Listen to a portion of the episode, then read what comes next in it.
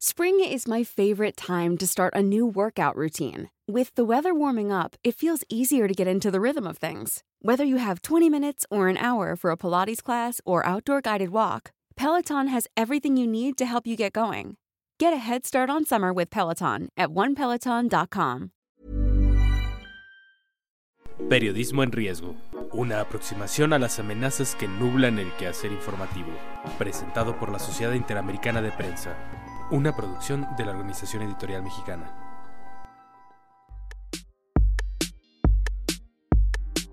¿Qué tal? Bienvenidos a una edición más de este podcast Periodismo en Riesgo, una emisión de la Sociedad Interamericana de Prensa para analizar el estado que guarda la libertad de expresión y el acceso a la información en todo nuestro continente.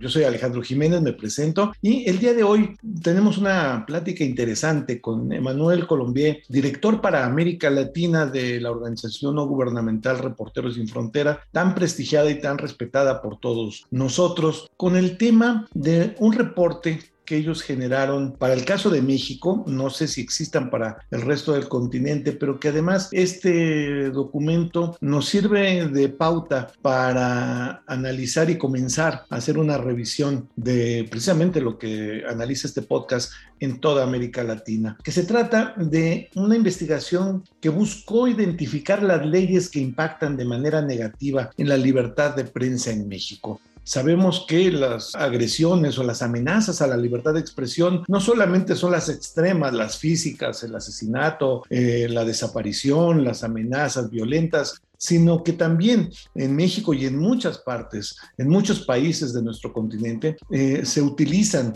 leyes para coartar, para generar eh, censura y peor aún, para generar autocensura en los propios medios de comunicación. Emanuel, pues muchas gracias por estar con nosotros en esta emisión y yo te preguntaría como de manera inicial, ¿qué encuentran ustedes, qué encontraron en el caso de México? Y ya después me voy a qué de lo que encontraron en México se parecería a lo que ustedes han encontrado en, el resto del continente. Gracias por recibirme. Eh, la verdad es que estamos aquí finalizando una, eh, más de 10 días de misión internacional en, México. Eh, unos viajes en Michoacán, ahora en Veracruz y pasamos la semana pasada en el Distrito Federal para una, una serie de reuniones importantes con con uh, autoridades, con uh, el titular del mecanismo de protección a periodistas, con la FEADLE, también la Fiscalía Especializada, con la Comisión Nacional de Derechos Humanos. Hicimos sí, una, una serie de consultas importantes porque estamos a punto de divulgar, uh, antes del final del primer trimestre del año, una serie de informes que tienen que ver con el tema de protección a periodistas y también, como usted lo mencionó, eh, sobre la cuestión de la impunidad, que es central eh, para entender el, el, problema, vamos a decir, eh, de, la, de, la, violencia estructural contra, contra la prensa.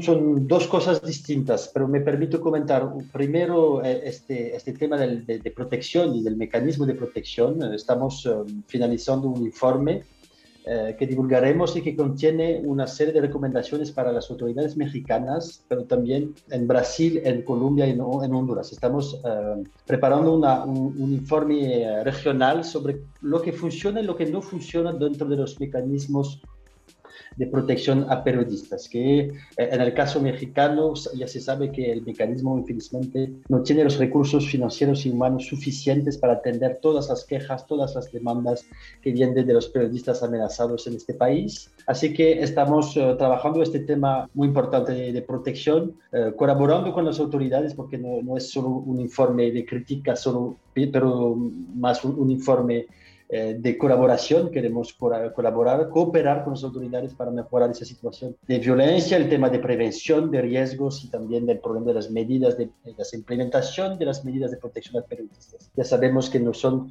suficientes los operativos eh, del mecanismo para atender esa gran cantidad de, de, de demandas. Me permito también comentar que eh, dentro de tres días vamos a difundir el balance anual de Reporteros Sin Fronteras que hacer recuento eh, a través del, del, mundo entero de eh, los, los, periodistas eh, rehenes, desaparecidos y asesinatos en el mundo.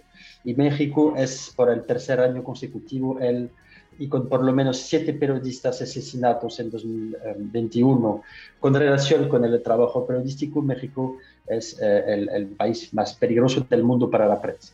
Sobre el tema de impunidad, obviamente, no se puede hablar de violencia sin hablar de la impunidad, los dos funcionan juntos y la impunidad son, son varios temas. Primero el tema del funcionamiento de la FEADLE, sobre el cual estamos también trabajando, y eh, lo que usted mencionó, eh, eh, estamos analizando con nuestro socio local propuestas cívicas, son abogados especializados en el tema de la libertad de prensa, representando casos de familiares junto a la justicia, como el caso de Miroslava Brich, el caso de Javier Valdés. estamos produciendo con el apoyo de nuestra oficina de Alemania un eh, análisis detallado eh, sobre el conjunto de leyes que tienen que ver con el ejercicio periodístico.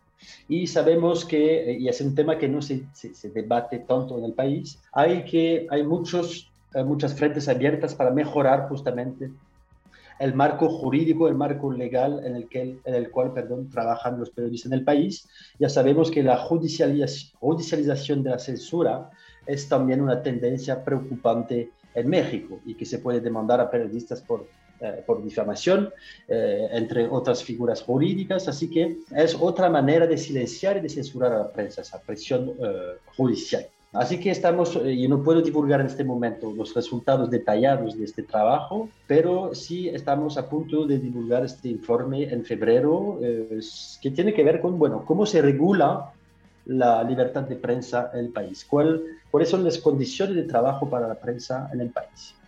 Dejando, no dejando de lado la, parte, eh, bueno, vamos a decir, eh, las condiciones laborales, que no es el corazón del mandato de Reporteros Sin Fronteras, pero sí hay una vulnerabilización también general de las condiciones de trabajo para los periodistas a nivel eh, salarial y a nivel también de la protección ofrecida por el conjunto de leyes en, México. Así que es muy importante tener una, una, visión general para atender este problema de la falta de libertad de prensa en México, el tema de protección, el tema de la impunidad y también eh, la cuestión eh, de la judicialización de la censura, esa, es algo que nos preocupa mucho. Emanuel, esta visita, estas misiones que ustedes han realizado y que, bueno, en este momento están realizando a México, ¿qué les ha, revelado? ¿Cómo, ¿Cuál es la disposición de las autoridades a hablar con ustedes, abrir expedientes, a platicar de los casos? Eh, ¿Cómo percibes el ambiente que los recibe y que es el donde van ustedes a trabajar? Pues es, es bastante paradójico, porque tenemos y desde, desde años eh, una, una, discusión abierta con las autoridades. Las autoridades en México no es el caso de todos los países de la región o en el mundo donde hay sí un problema estructural de violencia, las autoridades nos reciben y están, por los que, que encontramos, conscientes del problema, conscientes del tamaño del desafío enfrente para mejorar la situación de protección y de impunidad. Así que las puertas son abiertas y se percibe, por ejemplo, con el tema del, mecanismo de protección, que hay una voluntad, por lo menos política, eh, de mejorar eh, y de no quedarse con eh, la situación del momento. Hay sí dentro del mecanismo una conciencia, hay sí una percepción también de que la responsabilidad de la protección de periodistas no tiene que ser únicamente del mecanismo federal, es una, es una responsabilidad compartida. Entre eh, el mecanismo, obviamente, pero también otros órganos eh, del Estado mexicano, yo puedo hablar del, gobierno directamente, de la Comisión de Atención a Víctimas, pero también a nivel local, qué pueden hacer los, los gobiernos locales para mejorar la, protección. en la FEADE también hay, una, una, disposición para trabajar, para intentar mejorar las cosas, pero sabemos también que hay una falta de recursos financieros y humanos para enfrentar de manera eficiente y sobre todo duradera la situación de impunidad. Importante recordar, y ustedes lo saben bien, que eh, entre 95 eh, y 99% de los casos de periodistas asesinatos y desaparecidos en este país siguen impunes en lo que se refiere a la autoría intelectual. Así que hay una, una, abertura, un compromiso político, pero, pero esos, ese compromiso político por lo menos desde la llegada del presidente López Obrador, no se concretizó en medidas concretas. Entonces, esto es, es, problemático. Hay sí eh, un reconocimiento de la situación, hay sí un aparente compromiso por parte del mecanismo y de la FEAD para atender esos problemas. pero las decisiones eh, valientes no se toman en el país. Y me permito eh, con todo eso hacer un enlace con un tema que nos preocupa, y que es la estigmatización de la prensa por parte de autoridades públicas en México. Y, específicamente por parte del presidente, que durante las mañaneras, y las mañaneras son, son un espacio privilegiado, un, ejercicio democrático muy interesante, pero infelizmente se ha transformado en un espacio eh, de ataques caracterizados contra la prensa. Y para nosotros, para Reporteros Sin Fronteras, pero no somos los únicos que lo denuncian, es muy grave y muy preocupante eh, en un país donde se matan entre 5 y 15 periodistas al año desde una década, que no haya un discurso público que valorice la importancia de la prensa, de una prensa libre, independiente, crítica, plural, etc. Entonces, hay una falta de valorización pública por parte de la, presidencia, pero también a nivel de, los estados y de manera general a nivel de, de las autoridades públicas para valorizar eh, en vez de, estigmatizar a la prensa. Y también cuando se atacan, cuando se matan a periodistas, eh, lamentamos eh, la falta de, denuncias públicas. ¿ah? No hay cada vez que se mata a un periodista una intervención del presidente para decir que es gravísimo atacar y matar a un periodista. Porque cuando se mata o se ataca a un periodista, se ataca a la democracia. Ustedes lo saben bien. Así que para nosotros y con la perspectiva internacional es un país de muchas paradojas, porque sí, se puede hablar con las autoridades, sí, parece que hay una conciencia del tamaño del problema, pero en el mismo tiempo eh, estamos nosotros desde RSF, pero las otras organizaciones de la sociedad civil que tratan del tema, eh, observando la falta de decisiones fuertes. Y no hay una política de Estado, una política general eh, de, para la protección de periodistas y la situación de impunidad, de nuevo, que es el corazón del problema, sigue siendo altamente grave y preocupante. Así que hay que seguir trabajando. Manuel, cuando el presidente estigmatiza a la prensa todos los días y todos los días se enoja, él dice, te, voy a decir la narrativa de él y un poco su, su, su, tren de pensamiento, que él se está simplemente defendiendo, que es su derecho de réplica a las mentiras que dicen los medios sobre su gobierno todos los días, o sea que es un mecanismo de defensa y que nunca él ha mandado a cerrar un medio, a encarcelar un periodista, a agredir a alguien en, lo particular y que el hecho de que él se esté defendiendo en su derecho de réplica no abona a la violencia contra los periodistas que eh, emana fundamentalmente del crimen organizado. ¿Qué dirías a, un planteamiento como este que dice, no, no tiene nada que ver con los asesinatos de periodistas ni, estigmatización, simplemente me estoy defendiendo de las críticas y yo, presidente, no he hecho nada físicamente o no he dado una orden para eh, censurar un medio? Primero, el peligro es generalizar, o sea, colocar todos los periodistas como si, como si era un, grupo homogéneo homogéneo, perdón por mi español. No se puede considerar la prensa como un todo. ¿eh? La prensa es plural, la prensa es en muchos lugares independiente, puede tener este, eh, esa posibilidad de, criticar, de controlar, de fiscalizar un poco los poderes públicos. Es para eso que sirve la prensa, para analizar, para investigar, para fiscalizar los poderes, no solamente políticos, pero los poderes económicos, religiosos, etc. Es la responsabilidad de los medios es eh, traer otras perspectivas para que haya un debate público sano. Así que cuando el presidente habla de la prensa, ¿De quién habla? Bueno, es una pregunta, pero no son todos iguales. Hay pluralismo en el país y esto es, importante resaltarlo. Y de, nuevo, y no estoy diciendo que el presidente AMLO está, por ejemplo, como en, como en, Venezuela, en, en, Nicaragua, con este discurso permanente de presentar a la prensa como enemiga del pueblo. No es el caso.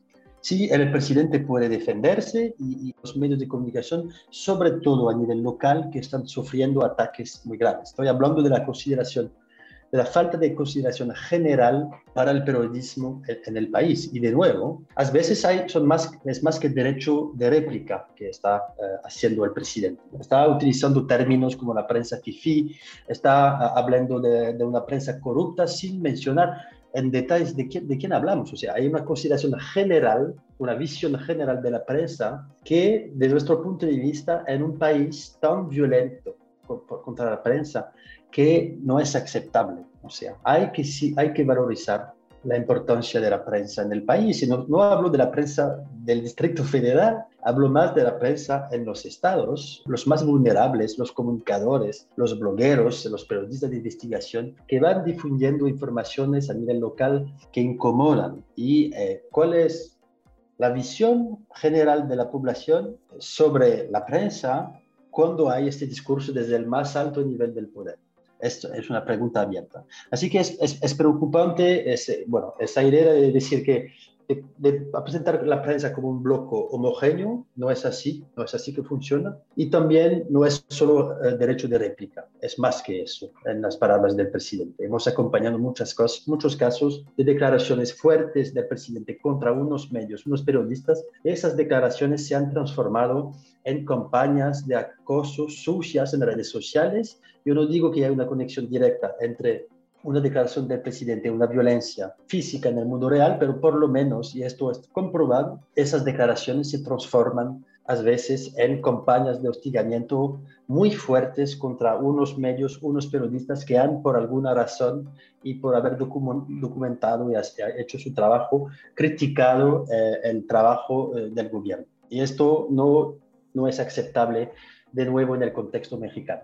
Pues Emanuel, seguiremos muy pendiente tu paso por, por nuestro país, por México. Daremos información de lo que pase aquí en todo el continente, porque sabemos que toda la Sociedad Interamericana de Prensa está pendiente de lo que pasa en la prensa mexicana por lo preocupante que es en este, en este momento y esperemos que haya suerte y que mejore la situación de los medios en México. Emanuel Colombier, director para América Latina de Reporteros Sin Frontera, muchas gracias por estos minutos y por estas palabras. Muchas gracias a ustedes por, por este espacio tan importante. Esta parada de Reporteros sin Frontera a nuestro país eh, sin duda servirá para presionar una vez más a las autoridades y alertarnos a los medios de comunicación sobre cómo debemos trabajar para proteger a todos nuestros compañeros, sobre todo los más vulnerables en el campo de trabajo y en la primera línea de la información, muchas veces de la información de seguridad, pero también de la información política, que son muy vulnerables a estas presiones, ataques y, ¿por qué no?, a las agresiones. Pues muchas gracias por habernos acompañado el día de hoy a esta emisión de este podcast Periodismo en Riesgo, un podcast de la Sociedad Interamericana de Prensa para conocer el estado que guarda la libertad de expresión y el acceso a la información en todo nuestro continente. Si usted tuviera alguna duda, pregunta sobre esta emisión o alguna de las anteriores, por favor háganoslo saber a nuestro correo electrónico podcast.oem.com.mx. Yo soy Alejandro Jiménez y nos escuchamos en el próximo programa de esta misma emisión.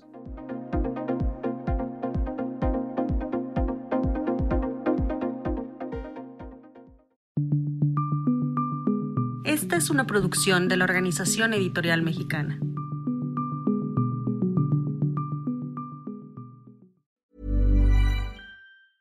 A lot can happen in the next three years. Like a chatbot may be your new best friend.